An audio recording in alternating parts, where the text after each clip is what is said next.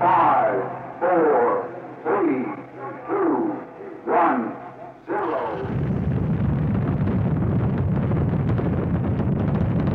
Bonjour et bienvenue dans ce nouvel épisode des Scientifiques de l'Ombre, une série de podcasts réalisés par Arnaud Vasmer pour la Bibliothèque des Champs Libres à Rennes, dans lequel l'écrivain David Carra raconte un ou une scientifique dont la vie a pu être oubliée, parfois jusqu'à leur nom, alors que leurs travaux continuent à avoir une actualité. David Carra, bonjour. Bonjour Arnaud.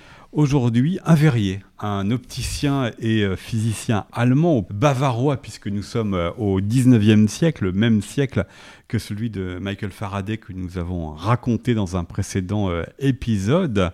Et le scientifique d'aujourd'hui a eu une importance dans l'observation des spectres lumineux notamment. Son nom, Joseph von Fraunhofer. Que représente-t-il pour vous Pourquoi vous avez choisi d'en parler aujourd'hui, David Carra?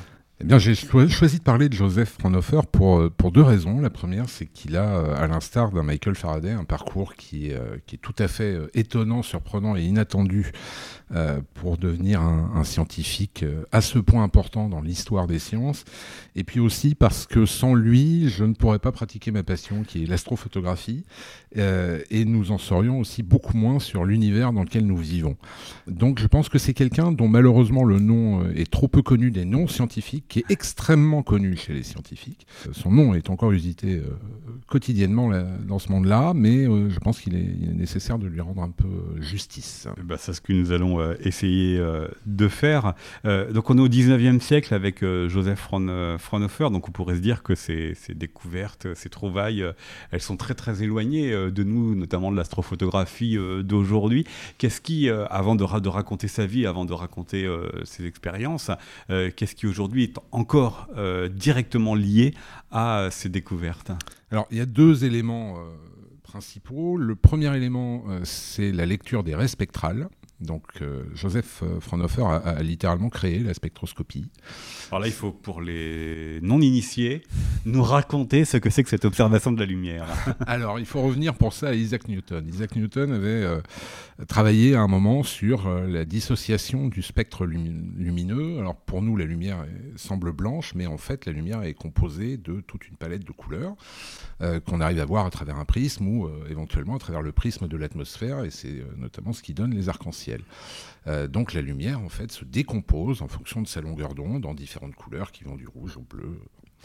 Et quelques années après euh, Newton, qui n'a pas poussé ses recherches dans ce domaine, mais qui a quand même appelé ça un spectre à cause de l'aspect un peu fantomatique de cette lumière. Bon, on n'en voudra pas à Newton vu ses travaux euh, par ailleurs, mais un autre scientifique appelé William Herschel a travaillé sur les propriétés de ces rayons lumineux. C'est-à-dire qu'il ne s'est pas contenté de se dire tiens c'est joli, ça se décompose, il s'est demandé s'il n'y avait pas des liens entre ces couleurs et des réactions physiques. Parce que c'est vrai qu'aujourd'hui, quand vous recevez la lumière du soleil, votre peau le ressent, vous ressentez cette chaleur. Donc lui s'est demandé exactement quelle partie de ce spectre pouvait correspondre à cette chaleur. Donc il a fait une expérience en apparence toute simple, il a posé une série de thermomètres sur une table, un prisme devant euh, une petite ouverture dans une fenêtre et puis il a euh, observé les différentes couleurs en fonction des différents euh, thermomètres pour savoir quelle température correspondait telle couleur. Et puis il a mis au-delà du rouge son thermomètre témoin qui donnait la température de la pièce et qui permettait de savoir s'il y avait une évolution globale de la pièce ou si c'était vraiment lié aux, autres, aux autres éléments, donc en l'occurrence la température de la couleur quand il est revenu dans son laboratoire, après un petit moment, il a vu que le rouge avait euh, augmenté, que le bleu avait un peu moins augmenté, mais surtout, il a vu que son thermomètre témoin situé à côté du rouge, lui, avait énormément augmenté. Ça pouvait ressembler à une erreur ou à un problème de thermomètre. Il a reproduit l'expérience des dizaines de fois pour après en arriver à une évidence. il y a des choses dans la lumière qu'on ne voit pas, et effectivement... Il y a du noir dans, le, dans la lumière. Alors, c'est même pas du noir. Là, en l'occurrence, on parle carrément des infrarouges, et c'est vrai que nos yeux ne sont pas calibrés pour les voir, mais ça n'est pas parce que nous ne les voyons pas que ces rayons n'existent pas. Et il va pas euh, savoir précisément quoi en faire. Voilà, ne va pas savoir quoi en faire. Fraunhofer, lui, il va savoir. Mais avant d'en arriver à, ça, il va créer la monture équatoriale, euh, qui est une monture qui euh, pivote sur deux axes, un axe qu'on appelle l'ascension droite et un autre qu'on appelle la déclinaison, et qui permet de compenser la rotation de la Terre par rapport à la sphère céleste. Si vous observez le ciel, ou si vous prenez par exemple un appareil photo, vous le mettez sur un trépied, vous pointez une étoile et vous faites une pause de 20, 30, 40 secondes, ce n'est pas un point que vous allez voir, mais c'est une, ligne parce que la rotation terrestre va en fait nous déplacer par rapport à cette étoile. Alors nous, on a l'impression que c'est l'étoile qui bouge, mais c'est pas le ciel qui bouge, c'est la Terre.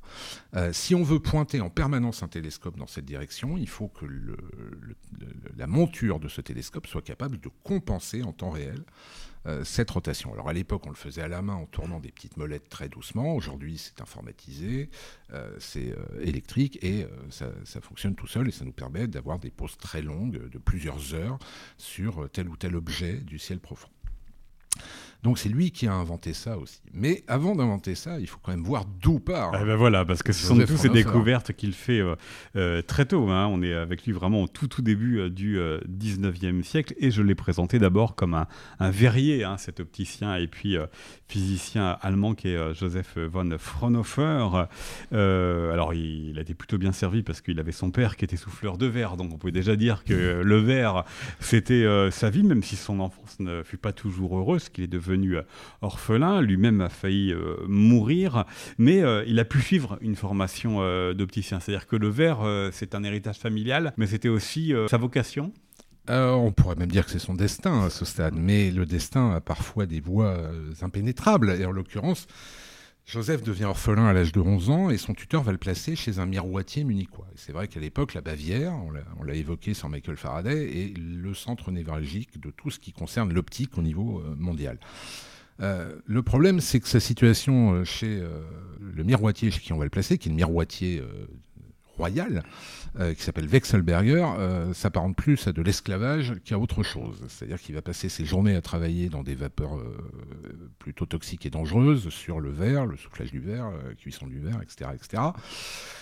Et le soir, il va euh, servir euh, d'esclave, de, de, valet à domicile, mais plutôt d'esclave à nettoyer euh, la maison du, miroitier. et puis surtout, malgré son intérêt pour tout ce qui touche à l'optique, donc le, jeune Joseph se constitue une collection de livres sur l'optique, mais son employeur lui interdit les bougies qui lui permettraient de les lire. donc fait tout pour qu'il n'apprenne rien. En plus, les apprentis à l'époque avaient le droit le dimanche à de l'enseignement général. Il lui empêche de le suivre. Et puis un jour, un miracle, qui ce qui aurait pu être une catastrophe, mais qui devient un miracle, euh, arrive. La maison de, de Wechselberger s'effondre. Et Joseph euh, se trouve à la cave et va survivre à cet effondrement. Et en Bavière, il y a un prince qui est le prince Maximilien, qui, euh, qui se prépare à accéder au trône, qui est très, euh, très particulier parmi l'aristocratie européenne, puisque c'est quelqu'un qui est très proche de ses sujets, c'est un amoureux des sciences, c'est un amoureux de la liberté de la presse, ce qui n'est pas trop à la mode non plus à l'époque. C'est quelqu'un qui est très très proche de ses sujets, qui va participer aux opérations de déblayage et euh, il va accueillir euh, le, petit euh, Joseph rescapé. D'ailleurs, on trouve dans un musée à Munich une, gravure où on voit le prince Maximilien accueillant, accueillant l'enfant. Et Maximilien va le confier au bon soin d'un de, ses conseillers, qui est aussi à la tête de tout ce qui touche à la miroiterie et à l'optique en Bavière donc effectivement, il va, euh, avoir un monde qui va s'ouvrir à, lui, une carrière qui peut, peut s'ouvrir, mais il faut peut-être aussi que vous nous expliquiez, on est là dans la première décennie du 19e siècle, dans les années 1800. Euh, quel était euh, l'état des, des, connaissances pour tous les usages du verre et des miroirs quand on regarde un petit peu, il y en a énormément qui se font dans, ces années-là. Il aussi, euh, il arrive aussi dans un monde qui est extrêmement stimulant et stimulé sans arrêt par des nouvelles découvertes. Ah oui, oui, alors absolument. On, est dans un âge d'or de la science qui globalement va durer euh, jusqu'à au début de la Deuxième Guerre mondiale. C'est-à-dire qu'on est vraiment dans une effervescence absolue, euh, sachant que l'optique a une importance telle que c'est un enjeu politique de pouvoir, de posséder de bons télescopes, d'avoir de grands astronomes et d'être capable de leur fournir du très bon matériel. C'est un élément clé, c'est pas du tout euh, connexe ou, euh, ou dispensable. C'est vraiment quelque chose de très important sur le plan pratiquement géostratégique et géopolitique.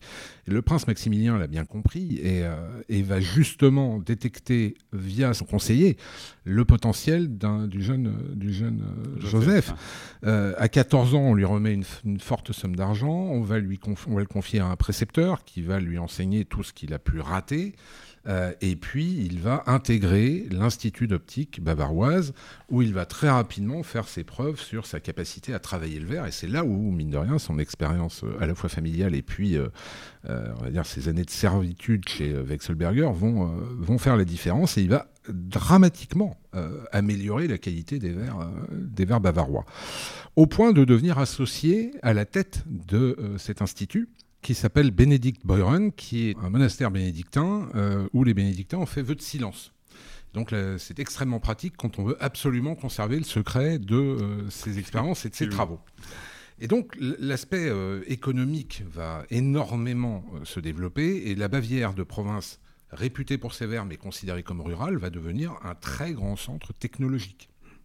Et ça, c'est grâce à Fraunhofer, qui va aussi pousser plus loin la recherche sur justement ce qu'on appelle aujourd'hui les raies de Fraunhofer.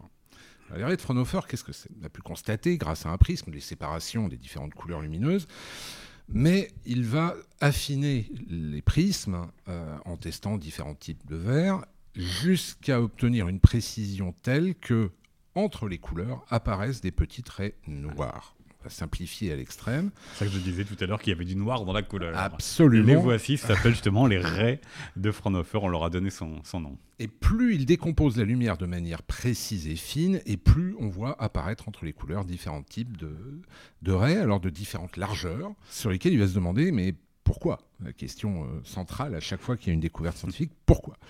Euh, Il faudra un long moment avant de comprendre exactement de quoi il retourne, mais il va quand même poser les bases d'un élément qui s'appelle donc la spectroscopie.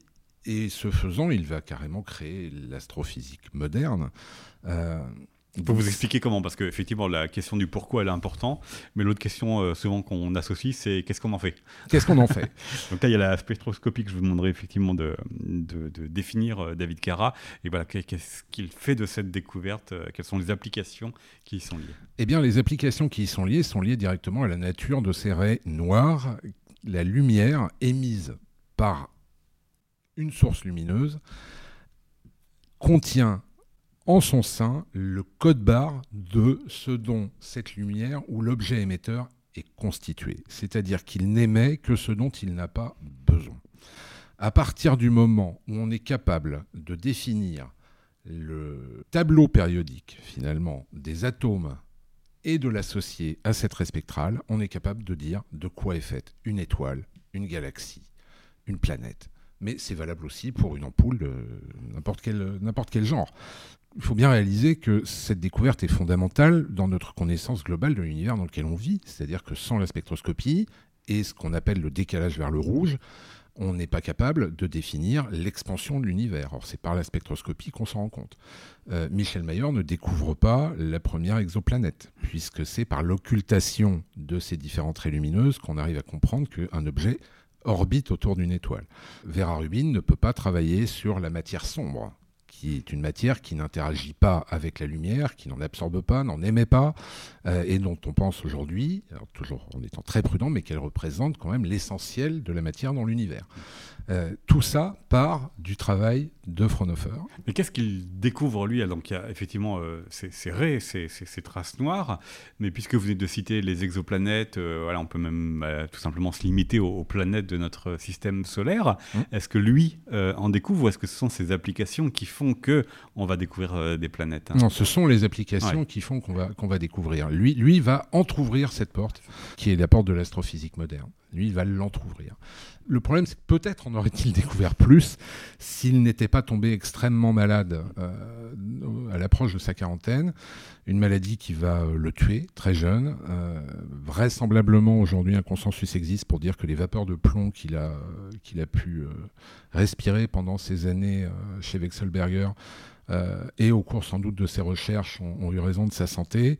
Et il va euh, dévoiler ses secrets de fabrication euh, de manière assez similaire finalement à ce que Milos Forman a fait faire à Mozart face à Salieri quand Mozart lui dicte le, requiem. Il va dicter au, patron de l'Hôtel des Monnaies, qui est un homme au-dessus de tout soupçon, forcément en Bavière. Il va lui, dicter ses secrets de fabrication, mais, et c'est très important, Fraunhofer a dissocié deux choses. L'aspect économique et industriel, les secrets de fabrication qu'il a gardés jalousement, et les connaissances acquises sur la nature même de la lumière et du spectre, où là, par contre, il a absolument tout publié, considérant encore une fois, à l'instar d'un Faraday, que c'était du bien commun de l'humanité et que ces découvertes pouvaient aider des chercheurs et des scientifiques à comprendre le pourquoi dont il entrevoyait euh, un peu les idées, mais qu'il n'était pas capable de définir. Et euh, un pourquoi auquel il aurait aimé avoir des réponses.